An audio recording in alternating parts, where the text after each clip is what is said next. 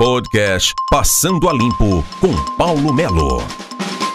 Eu sou Paulo Melo, esse é o podcast mznoticia.com.br Passando a Limpo. Passando a limpo a questão da vacina no estado do Paraná. Nós temos 220 municípios que não têm a segunda dose da vacina. E esta vacina tem um prazo. A AstraZeneca é 90 dias. A Coronavac é apenas 20 dias de uma dose para outra. Em torno disto. E aí, você pergunta: estão preparados os municípios para a volta às aulas?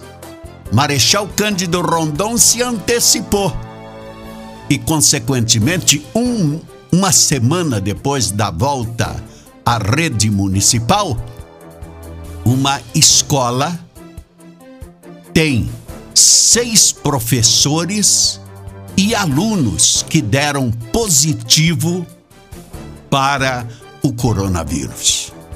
Escola fechada a partir de agora e vamos se discutir principalmente uma nova modalidade que inventaram: a infecção intraescolar.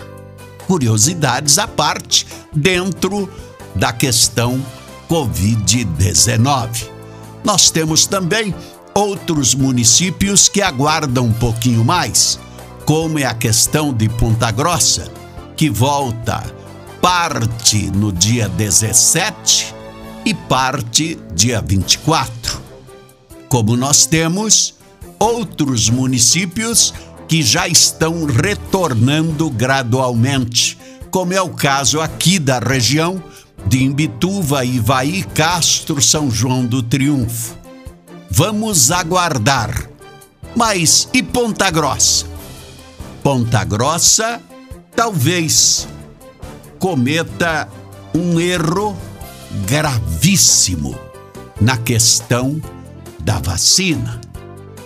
Porque nós temos na aplicação da vacina em Ponta Grossa uma idosa de 81 anos que tomou a vacina da AstraZeneca no dia 4 de março a vacina da AstraZeneca é para 90 dias para a segunda dose. No entanto, ela foi vacinada em 4 de março e no dia 31 de março se vacinou de novo, mas não com a AstraZeneca, porque a AstraZeneca é 90 dias. Ela se vacinou com a Coronavac. Como é que fica tudo isto? Como é que fica este imbróglio na situação de uma idosa de 81 anos de idade que tomou uma vacina de validade para 90 dias para a segunda dose no começo de março e tomou a segunda dose no dia 31 de março com validade para 20 dias. É complicado ou não é? Paulo Melo no podcast Passando a Limpo.